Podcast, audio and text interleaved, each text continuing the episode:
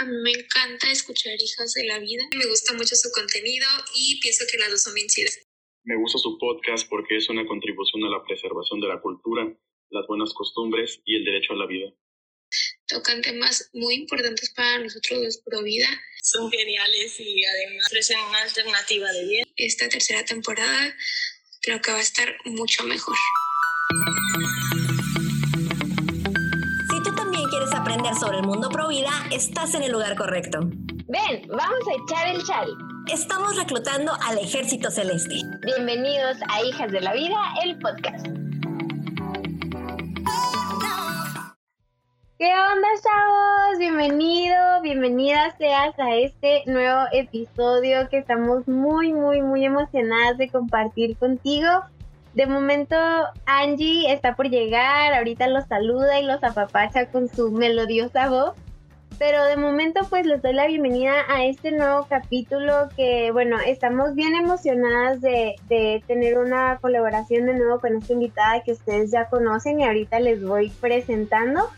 Pero bueno, pues les habíamos comentado que queríamos abordar este tema en específico con alguien profesional para no dejar hilos sueltos y no dejarlos desinformados ni nada. Entonces, queremos abordarlo desde, obviamente, como siempre les decimos, desde el amor y con todo el respeto y con todo el amor que merecen todas las personas. Entonces, el día de hoy vamos a hablar de homosexualidad y para ello nos acompaña nuestra queridísima licenciada en psicología Eugenia González. Un aplauso.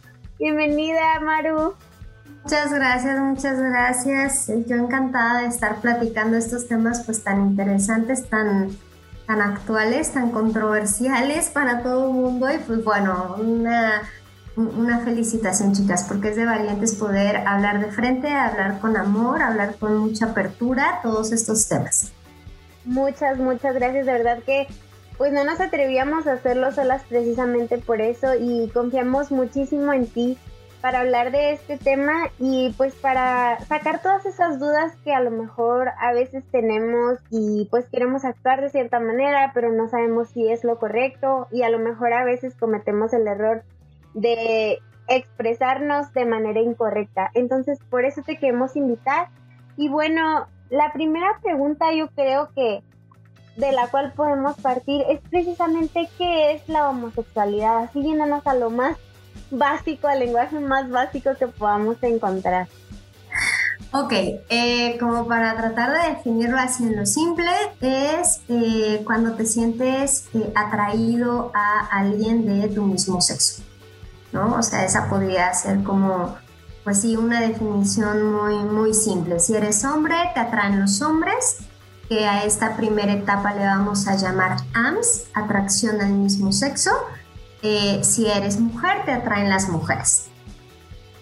Perfecto. Y bueno, yo creo que esta siguiente pregunta es una que escuchamos muchísimo y que obviamente hay ciencia detrás de ello para responderla, ¿no? Y es, ¿Se nace homosexual o se hace una persona homosexual? Ok, mira.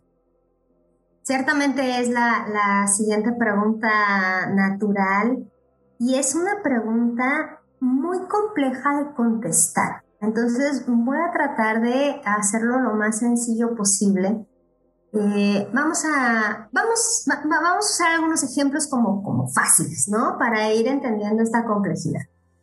Em, todas las personas estamos formadas, estamos hechas de tres dimensiones.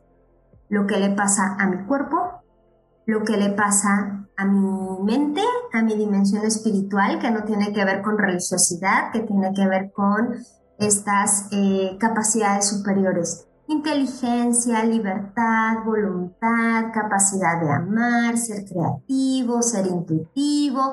Y por todas esas condiciones es que llego a la comprensión, el descubrimiento, la comprensión y eh, la aceptación de Dios y el amor a Dios y ya todo lo que tiene que ver con una religión. Pero yéndonos a las partes, como decías, este, científicas, si quieres, ¿no? Sería la dimensión espiritual, que es esto intangible de la persona. Ahora, hay una tercera dimensión que es la afectiva.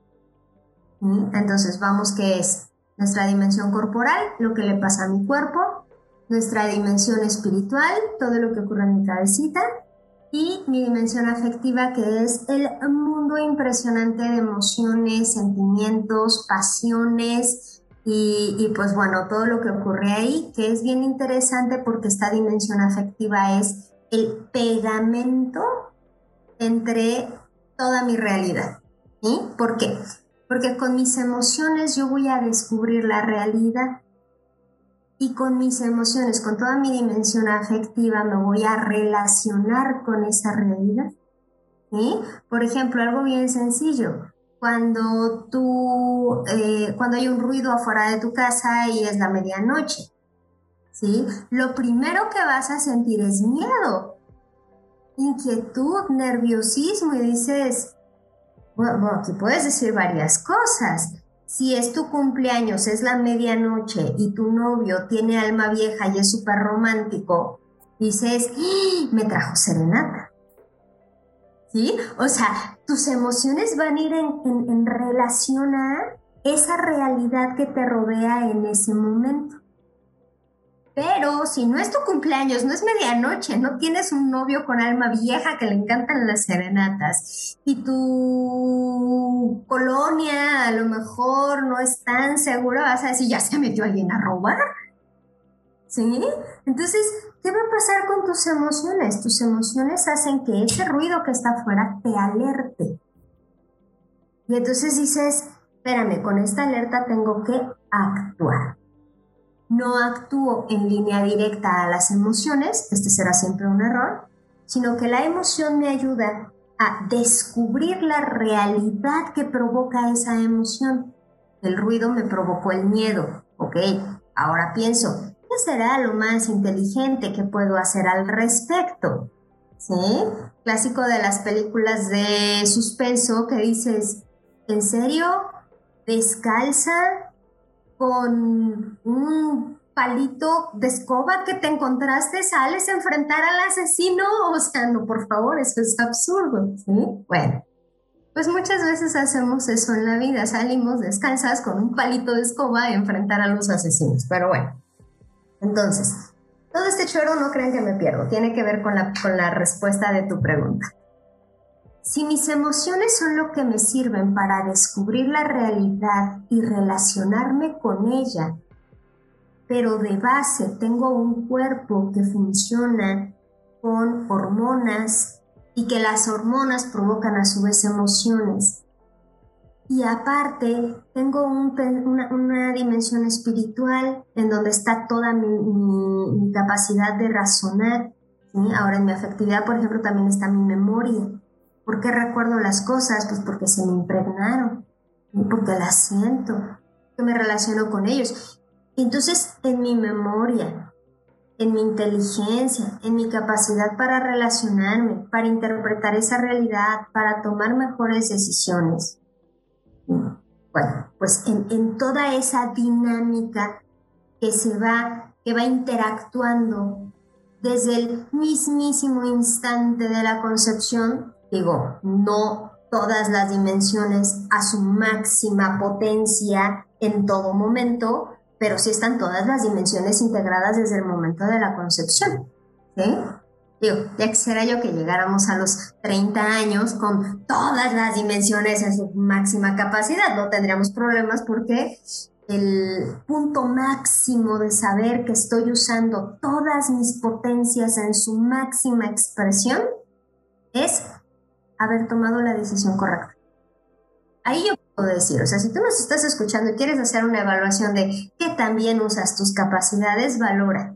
¿eh? Califícate de 0 a 10, en donde 0 es todas tus decisiones han estado mal y 10 es todas tus decisiones han sido perfectas. Pues te, te sacas, ¿no? Bien, entonces, ¿qué es lo que pasa? Que nosotros atravesamos por un periodo de gestación de nueve meses en donde ya existimos y ya estamos siendo sujetos ¿sí? de recepción de hormonas, de emociones y de estímulos externos.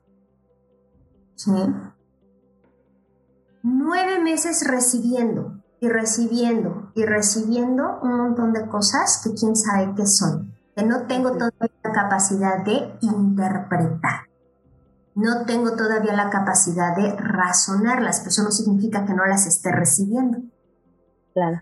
Después vienen los primeros años de vida, particularmente los primeros seis años de vida, en donde sigo siendo un bebé perfectamente incapaz de hacer nada. No soy capaz ni de ir por un vaso con agua porque pues, no sabes ni rodar, no sabes ni mantener la cabecita, ya sabes, en equilibrio.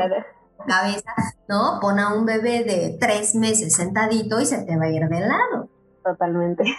Pero eso no significa que no estén ahí esa dimensión corporal, esa dimensión afectiva y todas esas dimensiones, esa dimensión espiritual recibiendo. Ahora, yo voy formando mi personalidad desde mi temperamento. El temperamento es esa mochila genética de mis características personales. Hay unos que son súper activos, ¿no? Que parece que les ponen su misma actividad, les genera energía solita y así dices, bueno, tú traes este, estos receptores solares y te cargas con la luz del sol o qué, ¿no? Y hay otras personas que los ves y son todo tranquilidad y para qué correr, un paso a la vez, te dicen, oye, a ti te corre a tole por las venas, ¿no? Ya, se más rápido. Hay personas que son súper emotivas, todo lo sienten y lo viven y lo dicen y lo gritan. Yo, por ejemplo, soy súper emotiva, ¿no? Entonces hablo con las manos y, y, y hablo con los ojos y digo, y bueno, y hay otros que no. Son como para hablar lineales. Y donde tengas un profesor de química eh, no emotivo a las 7 de la mañana, dices, Dios mío, esta clase parece que dura 8 horas y no 50 minutos. Sobre todo siendo emotivo uno. efectivamente, efectivamente. Y otra característica genética es, se llama resonancia, que es qué tanto se me impregnan en mi memoria y en mi corazón las cosas que ocurren. Hay algunos a los que las cosas que ocurren, mira, por aquí ocurrió por aquí se le olvidó. Y es como que, ah, ya, bueno, vale, no pasó nada, ya, a lo que sigue. ¿Sí? Y te lo dicen en serio, de corazón y de verdad es a lo que sigue. Pero hay otras personas que se lo guardan. Las impresiones, lo que ocurre, se les queda así como grabado en piedra y les cuesta muchísimo trabajo soltarlo. Soltarlo si es algo negativo, pero también atesoran muchos momentos muy hermosos que luego a uno que se le olvidan las cosas fáciles, no manches, te cuentan el súper recuerdo y tú así de, ay, qué triste, yo no me acuerdo. no me acuerdo. Sí. no me acuerdo, entonces bueno. Eh, este temperamento puede ser muy moderado o puede ser muy extremo. Y esto es genético, esto no cambia. ¿Qué es lo que sí ocurre? Bueno, pues que con todas las experiencias que yo voy viviendo se forma mi carácter. ¿Qué hago con mi carácter? Bueno, mi carácter son todas esas cualidades, todas esas virtudes, esos valores, esos conocimientos, eh, esas este, habilidades, esas destrezas personales, sociales, emocionales, que me permiten gobernar todos esos impulsos de mi temperamento para tomar las mejores decisiones. Si, estoy, si soy súper emotiva y súper así secundario, así se llama el que guarda todo en el corazón, ¿no? Y súper activo, ¿qué va a pasar el día que me encuentre al exnovio que me engañó? O sea, ¿le voy a aventar el carro encima? Bajo ahí donde esté y le pego tres cachetadas. Pues no, el carácter me ayuda a decir, supéralo, perdónalo, sigue tu vida y no detengas el tráfico, no te pongas en riesgo bajándote a media avenida nomás porque quieres cachetear al individuo. Claro. Bien. Entonces, mi carácter es el que me ayuda a gobernarme. ¿Para qué? Para tomar buenas decisiones, para tomar decisiones correctas, para tomar decisiones que me hagan ser una mejor persona. Bien. Todo esto ocurre siempre y cuando yo tenga un entorno formativo positivo. Pero ¿qué pasa si yo crezco en un entorno en el que me han agredido, en el que yo me he sentido rechazado, en el que yo me he sentido hecho a un lado, en el que me he sentido minimizado, en el que me he sentido eh, menos, ¿sí? En el que no he logrado encontrarme. Esos adultos que están en mi entorno no me han ayudado a encontrarme, no me han enseñado el camino para convertirme en ese adulto saludable, bueno, alegre, positivo, buena persona. ¿Sí? Bien. Cuando se trata de la homosexualidad, el primer punto importante es entender que la persona no nace así. Hay infinidad de estudios científicos serios que sí dicen, oye, espérate, es que no, la persona, no hay un gen que diga gen homosexual, no existe. Incluso, y esto para que lo sepan, hay una, una escritora feminista muy importante en el mundo del feminismo que ella misma le pide a las mismas feministas y a los mismos de la comunidad de este LGBT que por favor dejen de decir que la persona nace así.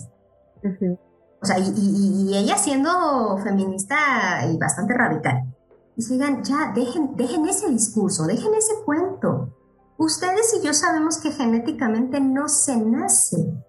Porque si eso fuera así, entonces la persona está determinada. Y justamente lo que nosotros, lo que por lo que luchamos, este es el discurso de ella, ¿sí? Y por lo que luchamos es por la libertad para decidir. Si tú naces así, no decides.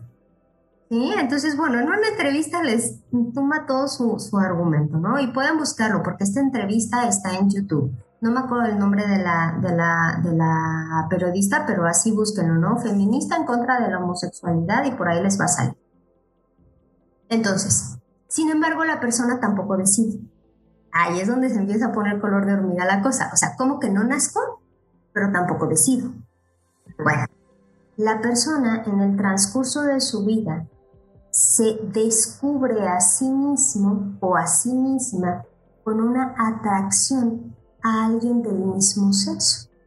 Y esto va a ocurrir alrededor de la pubertad ¿sí? y de la adolescencia, la primera etapa de la adolescencia, porque es la etapa de la, eh, en donde empiezan a surgir los intereses sexuales, ¿no? O sea, este, este interés por el que te gusta, la que te gusta, y, ¿no? O sea, abandonas el club de Toby, que es todos en banda para todos lados, y el club de Lulu, todos en banda para todos lados, para llegar a esa fase de el mejor amigo, la mejor amiga, y ya de ahí el siguiente paso será ah, el niño que me gusta o la niña que me gusta, ¿no? En ese momento de el niño que me gusta y la niña que me gusta, eh, la persona que ha tenido diferentes elementos en toda su infancia va a decir, es que soy hombre y me gustan los hombres. Soy mujer y como que me atraen las mujeres, ¿qué anda con esto? ¿No?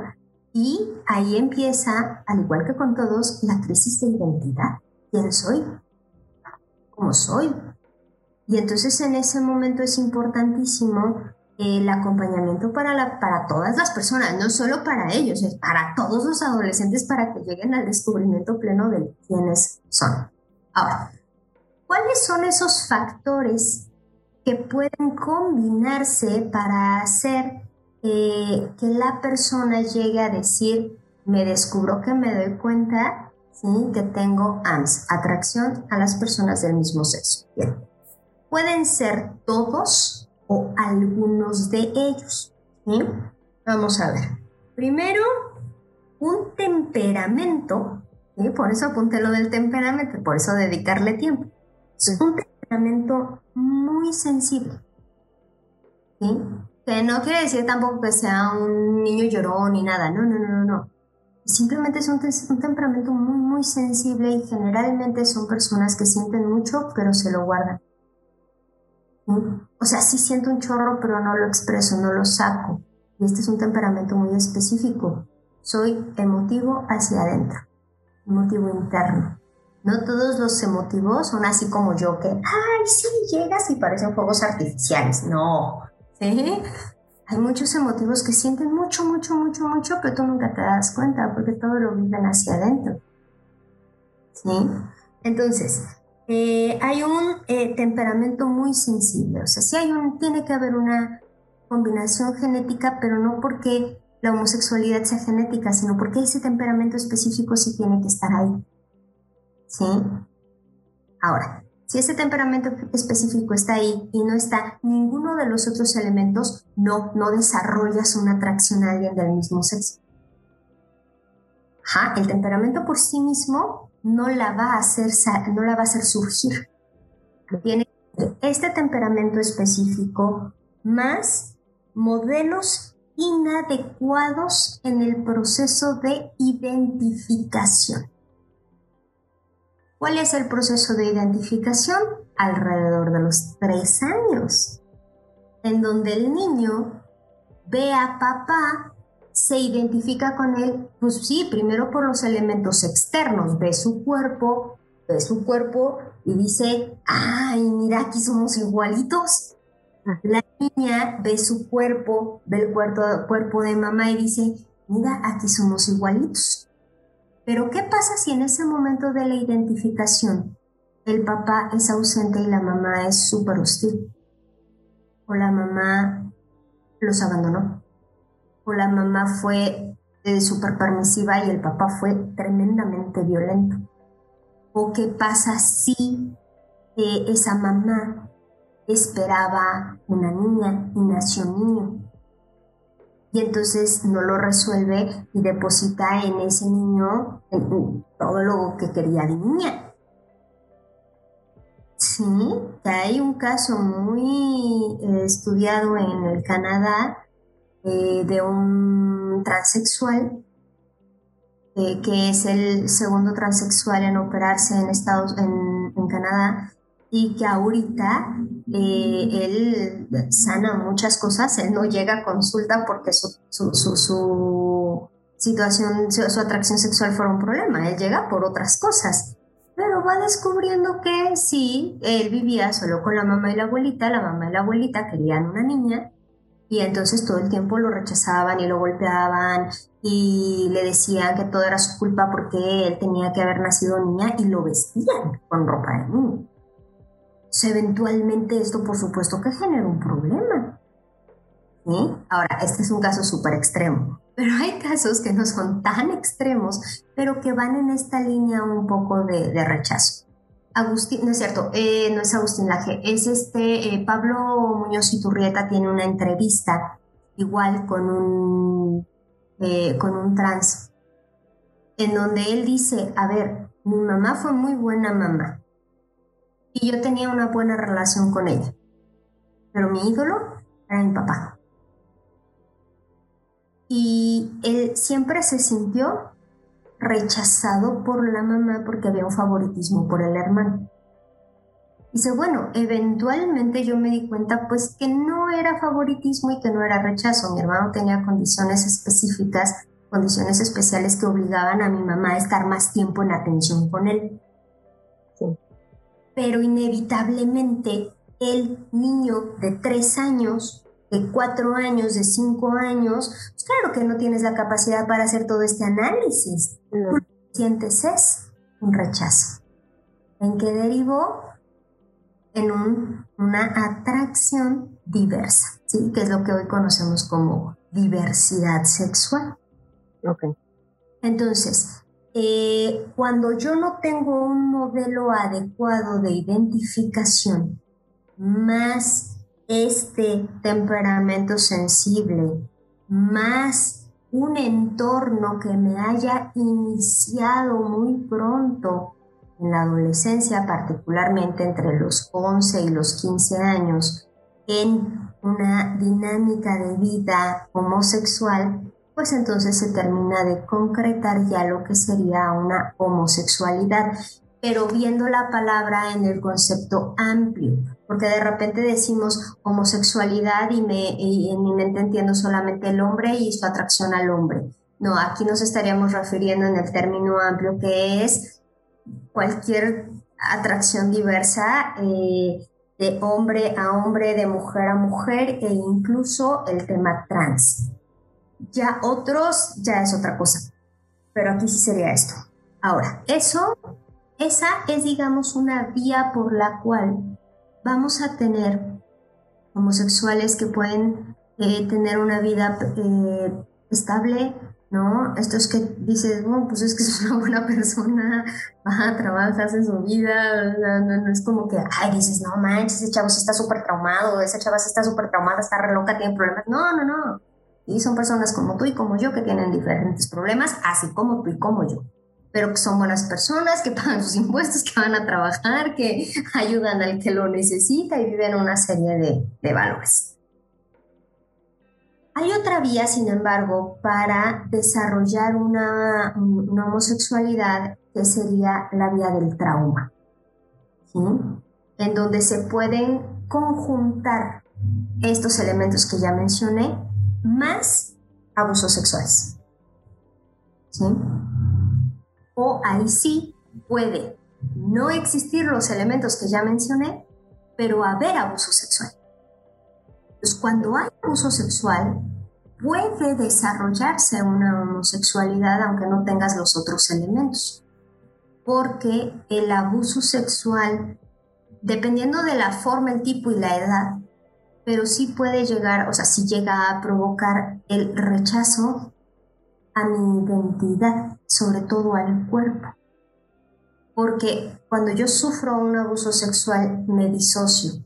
¿Qué, es disociar? Es como separar tu mente de tu cuerpo. Y entonces las personas que han sido víctimas de abuso dicen, la culpa la tuvo el cuerpo, esto le pasó al cuerpo, si ese cuerpo no existiera, entonces no habrían abusado de mí. Entonces empiezo a rechazar.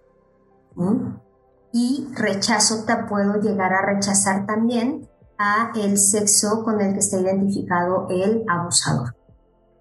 Entonces, son, digamos que es de una manera eh, lo más concreto que pude, creo que me extendí un poco, pero creo que es lo más concreto con lo que pude explicar que la persona no nace homosexual, se descubre homosexual, no hay un gen, pero sí hay un conjunto de factores que llevan a la persona a descubrirse con una atracción a alguien del mismo sexo o bien a un rechazo de su propio sexo y entonces derivar en, una, en un tema de, de trans.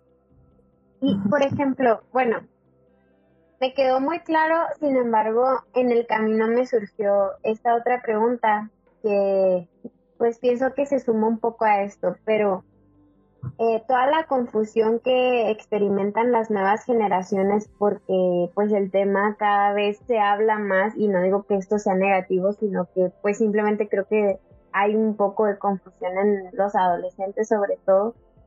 Y no sé, ¿en qué medida crees tú que sea posible que una persona se incline hacia la homosexualidad por moda, o sea, por simplemente porque el tema está ahí ofreciéndose y es como muchas de muchas en muchas partes el tema se maneja como tienes esta opción y personas que a lo mejor son tímidas o simplemente no se desenvuelven digamos de una manera más emotiva como decías antes y pues son niñas tímidas que obviamente no se atreven a hablarle al niño que les gusta porque tal y tal entonces empiezan a tener estas dudas y dicen, bueno, pues tal vez me gustan las niñas, pero no porque haya como esta crisis de identidad que, o, estas vertices que mencionaba, sino por esa simple cuestión de la socialización. No sé, ¿hay una posibilidad? Sí, sí, sí, sí. De hecho es una, muy buena pregunta. Este, es una posibilidad, sí. No es eh, una...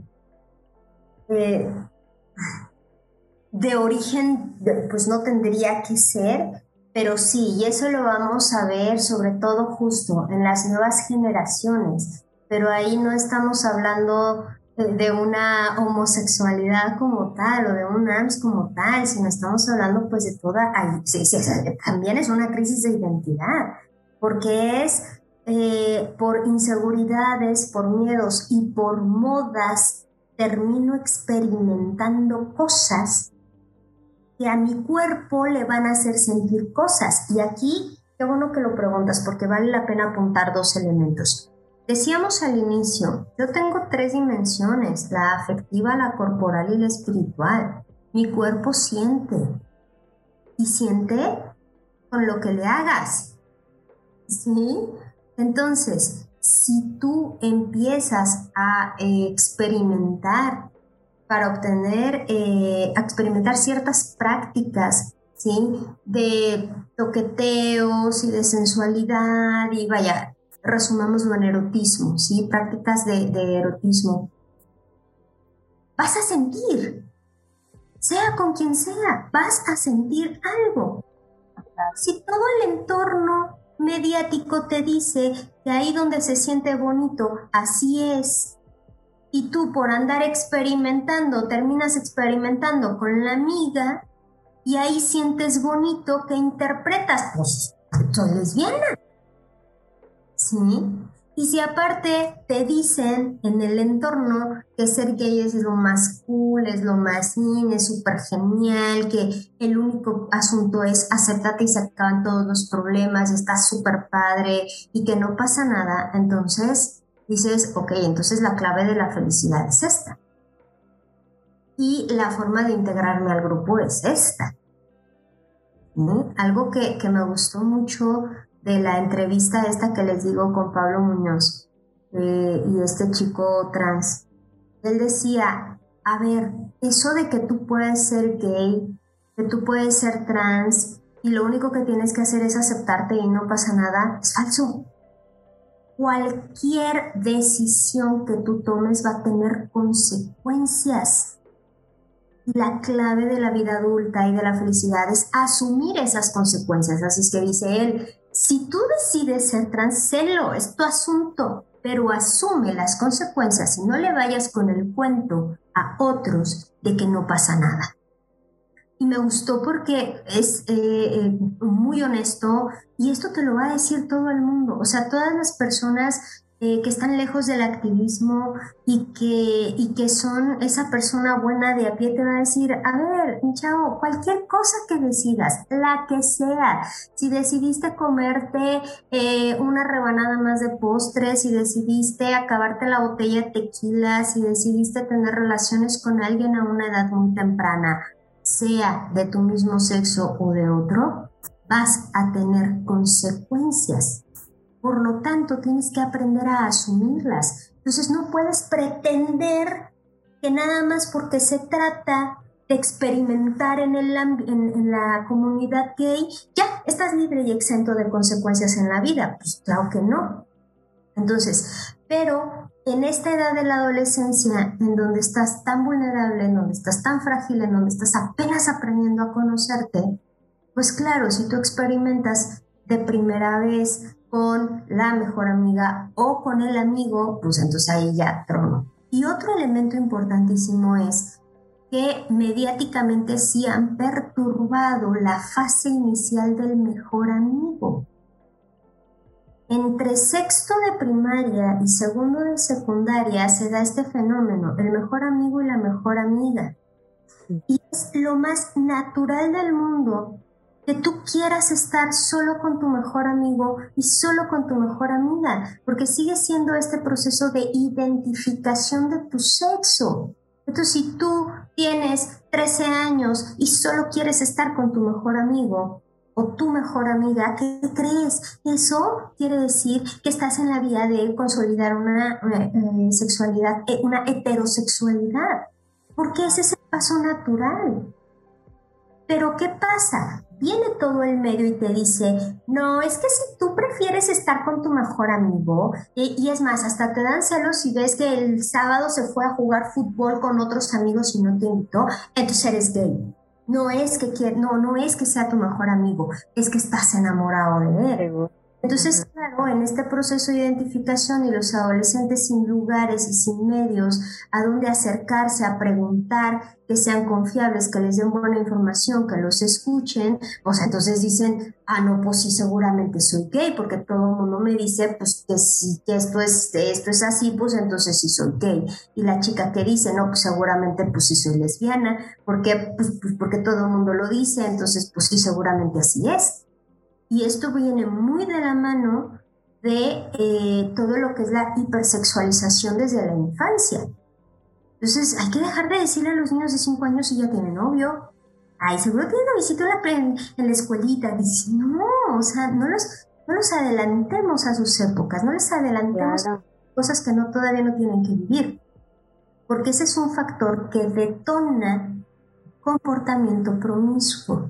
Y el comportamiento promiscuo no es que estemos cosas retrógradas y de las abuelitas de hace 80 años. No, no, no. El comportamiento promiscuo es erotismo sin sentido. El erotismo es una cosa hermosa cuando tiene un sentido. Pero cuando no tiene un sentido, es promiscuidad y te va a llevar en un camino que vas a tener muchas consecuencias. Y parte de esas consecuencias efectivamente puede ser una confusión de tu identidad sexual pero no porque seas homosexual o lesbiana, sino porque eres heterosexual y crees que eres gay o lesbiana. Entonces, bien, muy, muy interesante tu pregunta porque definitivamente sí, se da y cada vez más. Muy bien, eh, muy preocupante y muy importante saberlo, ¿no? O sea, parte de, de, estas preguntas es pues que estemos informados y yo creo que esto es algo que, que he escuchado en otras personas también, entonces, qué padre que lo podamos desmenuzar así, ¿no? Y bueno, chavos, ya llegó Angie aquí está, muy contenta, muy, alegre. No, no, qué vergüenza, vergüenza total. Seguramente si estuvieron siguiendo ahí nuestras historias eh, de Instagram, seguramente se enteraron y se fueron conmigo en Senada el día de ayer. Pues me quedé a dormir y pues nada, no salí de hecho temprano, salí a las tres y media de la tarde de Ensenada, pero pasaron así todas las cosas que pueden pasar, ¿no? Que este, el, que me tocó que en mi fila de la línea estaba más lento que todas las demás, así todo, todo lo que puede pasar, todo sucedió. Una serie de eventos desafortunados. Sí, caray, y estoy entre, hay dos cosas que me pueden en este momento. Primero, me da muchísima pena con Maru, por un lado es como que, qué pena, y segundo es, caray, me perdí todo lo que estaba diciendo, que seguro estuvo buenísimo, Maru. Lo puedes escuchar en nuestro capítulo del viernes. sí. Pero no, mira, qué padre que ya andas por acá, qué rico que estuviste en Ensenada. Apenas justo hoy encontré unos tacos de pescado estilo Ensenada acá en Puebla y no están igual de buenos, pero ahí les Sí, estaban ricos, estaban ricos. No estaban igual de buenos, pero estaban ricos. Bueno, ya que vengas para acá te voy a llevar nuevamente para que no los extrañes tanto. Por favor, por favor. Y a un pay de manzana de ahí de San Antonio. De San Antonio, sí. Este, un saludo a toda la gente de Ensenada que nos escucha. Ay, bien raro. 97.3, ah, Oye, Maru, pues ya en serio, a ver si alcanzas a escuchar un poquito de lo que estabas diciendo ahorita y la verdad es que como siempre, de hecho la primera vez que yo escuché este tema lo escuché justamente de ti, entonces tenía muchas ganas de, escuchar lo que tenías para decirnos y, y, bueno, ¿no? Dentro de todo esto que ya nos vienes comentando, ¿de qué manera podemos, o sea, ya sabemos de dónde viene, ya sabemos lo que lo puede causar, tenemos ciertos principios que no queremos obviamente como pisotear o traicionar, pero al mismo tiempo sabemos que estamos tratando con personas y que, el mundo nos grita tolerancia y demás, ¿no? Lo cual hasta cierto punto, pues sí es cierto. Entonces, ¿cómo podemos vivir esa, esa guerra interna de no quiero traicionar mis principios, al mismo tiempo quiero ser respetuoso con la gente? ¿Cómo se vive eso? Pues la clave la acabas de decir, el respeto. Eh, me acuerdo que una vez en una conferencia justo donde estaba con estos temas, eh, cuando en mis épocas de coordinar el frente acá en, Puebla, eh, me decía una chica, a ver, ¿y tú qué harías si llega un homosexual a tu consultorio este, que es una buena persona y vive valores y es responsable y es buen amigo y es buen hijo y este, así, ¿no? Entonces yo le digo, pues preguntarle que en qué le puedo ayudar porque no me imagino como una persona tan estable con una madurez psicológica, ¿no? De, de, este nivel en el que puedes enfrentar tus decisiones y resolver y ser buena persona, pues no me imagino que haría en un consultorio de psicología, luego me imagino que quiere ayuda para alguien más. Pues me preguntaría, ¿en qué te puedo ayudar?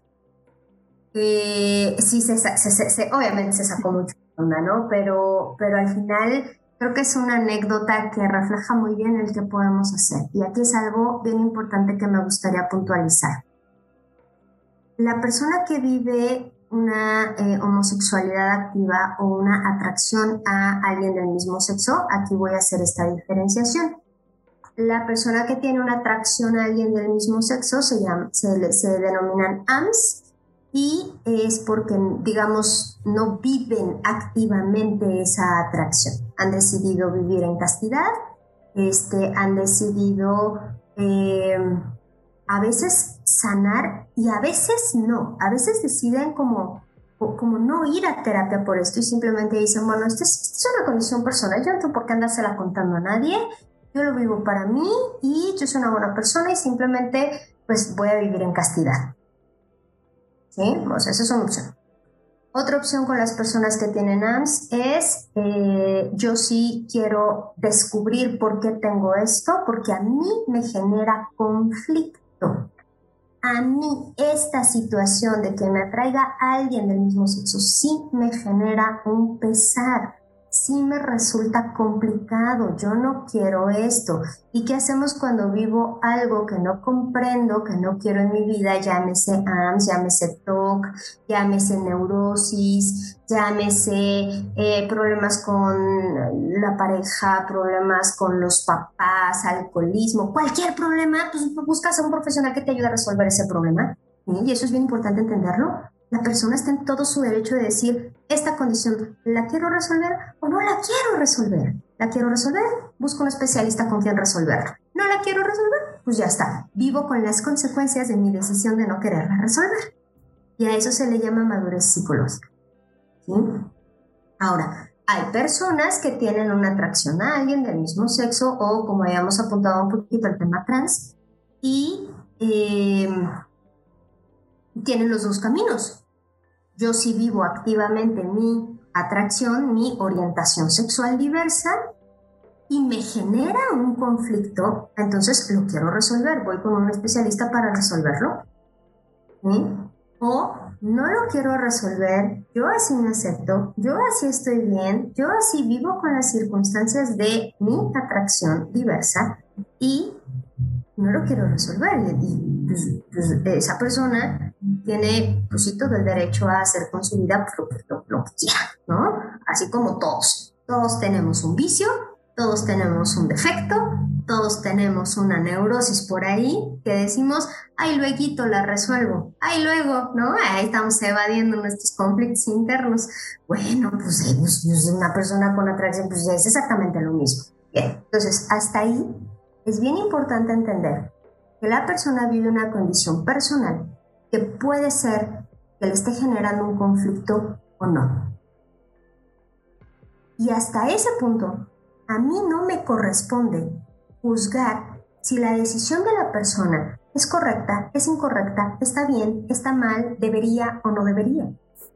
De la misma forma como no me corresponde ir a meterme a tu matrimonio, a tu relación con tus papás, a tu relación con tu novia, a tu relación con nadie y decirte, oye, es que yo creo que esta situación debería de generarte conflicto y hacer algo al respecto, que no. Si es tu mejor amigo, tu mejor amiga, tus hijos, tus padres, eh, tu gente cercana, ¿sí? tus personas, y tus personas ven que algo te está lastimando, que algo te está generando conflicto, primero, no van a dar por hecho que es tu atracción. Segunda, van a interesar primero por ti, porque primero la persona, siempre primero la persona. Y entonces llego y te pregunto, oye, es que te veo distraído. Oye, es que te veo como, como deprimida. Oye, es que te veo como, no sé, como rara, ¿sí? ¿Quieres hablar? ¿Necesitas algo? ¿Puedo hacer algo por ti? Si te dice que sí, pues escuchas y haces lo que haría cualquier amigo, cualquier amiga, con cualquier amigo y cualquier amiga. Escuchar y descubrir si puedes ayudar y si no puedes ayudar, decirle, pues mira, no tengo idea de qué hacer en tu caso, pero yo te echo porras y qué te parece que buscamos a alguien y buscamos juntos. ¿Sale? Entonces, a ver, eso es lo que tenemos que hacer para no contrariar mis principios y la tolerancia real, porque la tolerancia siempre debe ir acompañada de la empatía. No me tengo que poner en tu lugar. Siempre atrás de cada trastorno, de cada conflicto, de cada problema, de cada ausencia mental, sí, estas veces que los amigos se quedan así como perdidos en el limbo, ¿no? O nosotros mismos, hay una historia, y hay una historia que si no conozco, no tengo por qué meterme a conocerla. Si la persona es mi persona, es de mis personas, entonces sí, métete. Métete, porque tú no sabes el problema que tiene esa persona y si tú puedes ayudar. Pero tiene que ser de tu, de tu grupo de personas. Ahora, una anotación bien importante. La tolerancia y la empatía que van juntas no van juntas de la concesión-aceptación. O sea, yo no tengo que estar de acuerdo con lo que tú haces, pero aún así te puedo respetar y aún así puedo ser tu amiga. Y yo puedo estar ahí para ti y decirte, por la misma confianza que hay, decirte, pues amiga, yo no estoy de acuerdo con lo que estás decidiendo, yo no estoy de acuerdo con esta forma que estás viviendo tu vida, pero yo estoy aquí para ti cuando necesites algo y cuando necesites hablar te escucho. Pero estamos de acuerdo que esto es algo que hacemos con la amiga que toma, con la amiga que se pone en riesgo saliendo a lo mejor muy tarde y muy sola, no porque, ah, los derechos femeninos, bla, bla, bla, no, no, no, a ver, por conciencia social, estamos en un mundo cada vez más peligroso, no sales sola de medianoche a borracharte con los amigos y después regresarte otra vez sola a tu casa, no lo haces, no lo haces nunca, ni ahorita ni antes. Si te querías emborrachar con los amigos, decías, va, pero en una casa en donde haya alguien responsable y todas las llaves se guardan en un cofrecito y se le entregan a la persona responsable para que nadie sabe que, era medianoche decir, vamos, no sé nada, no hay carros para evitar accidentes. Y eso lo haces siempre, solo con tu gente, porque sabes que te van a respetar. Si eso se hacía antes, pues con mayor razón ahora. Pero vaya, lo mismo si tienes una amiga que hace esas cosas peligrosas o un amigo que hace esas cosas peligrosas, o te estás dando cuenta que está entrando en alcoholismo, o te estás dando cuenta que está en una relación de violencia física y psicológica, haces exactamente lo mismo. Oye amiga, oye amigo, creo que estás en una situación complicada, ¿puedo hacer algo por ti? Yo aquí estoy. Tú cuentas conmigo para cuando tú lo necesites pero no me pongo a señalar y a decir, es que tú no deberías, es que tú, es que, mira, te voy a llevar, deberías de leer este libro, porque eso que estás haciendo está súper mal y es pecado. Y ella te lo va a regresar y te va a decir, pues también es pecado juzgar al otro. Entonces, a ver, nos vamos juntitas al infierno, ¿vale? O sea, son palabras bien fuertes, pero son reales. ¿Sí? Entonces, tenemos que tener un chorro de cuidado en el cómo hablamos con las personas y la tolerancia y la empatía por eso siempre van de la mano. Pero eso sí, a lo mejor si te dice, oye, fíjate que voy a ir al antro este, gay, ándale, acompáñame, pues ahí en orden de esa amistad tú le dices, es que no estoy de acuerdo en, esos, o sea, en, en esa dinámica y no me voy a sentir yo cómoda. Entonces, pues no, mira, mejor tú y yo festejamos tu cumpleaños otro día ay, ándale, es que es mi cumple. Pues sí, pero pues, también dame chance porque tú también conoces mis, mis principios, tú también conoces mi escala de valores y tú también sabes que para mí esto es complicado, entonces pues mejor festejamos tu cumple tú y yo otro día. ¿Sí? Entonces, esa sería como la, la, la forma, ¿sí? De decir, no, no voy a contrariar mis principios porque no voy a avalar lugares con mi presencia. No voy a avalar actividades con mi presencia, o sea, no voy a ir a una marcha gay, no voy a ir a un bar gay, no voy a ir a, este, no sé, cualquier exposición tal del orgullo gay, pues no lo voy a hacer. Pero contigo me voy a ir al café y me voy a ir al bar y nos vamos a ir a festejar tu cumpleaños y mi cumpleaños y nos vamos a ir de compras. ¿Sí? Porque siempre la persona es primero. Me encanta, Maru, me encanta. Perdona, ¿te ibas a hablar? No, dale, dale. Ahorita, ahorita te doy chance. Es que yo nada más quería decir que está súper, súper interesante. Y obviamente aquí lo que sigue es que esto, esto se empieza a expandir, ¿no? Va de la persona y de repente se empieza a volver comunidad. Y pues, ¿qué creen, chavos? Que ahorita, pues ya, se nos está acabando el tiempo pero la buena noticia es que vamos a tener a Maru hablándonos de qué pasa después cuando esto se vuelve político, porque la verdad es que siguen quedando muchas preguntas en el aire, ¿no? O sea, una cosa es eh, si este, la persona gay se forma de esta manera, esto, la, la, situación por la que se genera, pero, pero esto de repente empezó a convertirse en, ya lo decías ahorita, ¿no? La marcha del orgullo gay, de repente es este, la exposición gay, de repente es todo un lobby LGBT y es como, ¿cómo pasó? ¿En qué momento pasó de ser una persona a hacer todo esto? Entonces, de eso nos va a estar platicando la próxima semana. Pero antes de eso, Maru, pues antes de que nos vayamos, nos gustaría que nos dijeras una recomendación, un libro, algo que nos pueda servir para esto que hablamos el día de hoy. Esta es la recomendación de la semana libros, películas, series, documentales y lo que se nos ocurra que te servirán como herramientas para defender la vida. Here we go. en el cuerpo equivocado de eh, Pablo Muñoz Turrieta, comprendiendo la homosexualidad de Jorquín de Irala. Serían los dos libros que yo podría recomendar para justamente poder entrar en este, en este mundo, conocerlo desde la persona y saber qué, qué, qué, qué sí me toca hacer y qué no me toca hacer. Muchas, muchas, muchas gracias, Maru. De verdad que, pues esta primera parte creo que desatamos muchos nudos y que creo que en general, pues muchas personas tenemos porque da miedo o porque a lo mejor ya la hora de de humanizarlo, ¿no? De pensarlo en tu amigo, de pensarlo en esa persona que quieres, pues se complica un poco como la ciencia que hay detrás, ¿no? Pero creo que siempre, o sea, lo hemos tenido claro, al menos en, en este podcast, que lo principal es el amor y nuestro primer tema fue la dignidad humana y en eso queremos basar como todas estas temáticas que pueden ser complicadas, pero pues es importante hablarlo. O sea, si no lo hablamos se queda ahí abajo de la cama y pues tampoco ayuda, ¿no? Entonces, pues muchas gracias por esta primera parte tan clara. Y pues yo creo que vamos, la damos por finalizada, pero pues obviamente nos vemos de nuevo la siguiente semana para desatar aún más nudos. muchas, muchas gracias. Si aún no nos da Ay, perdón.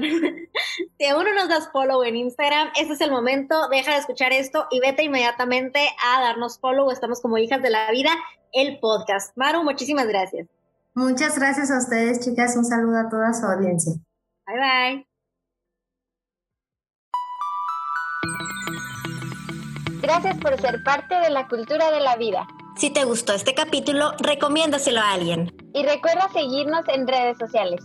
En Facebook, únete al grupo Comunidad Hijas de la Vida. Y en Instagram estamos como Hijas de la Vida, el podcast.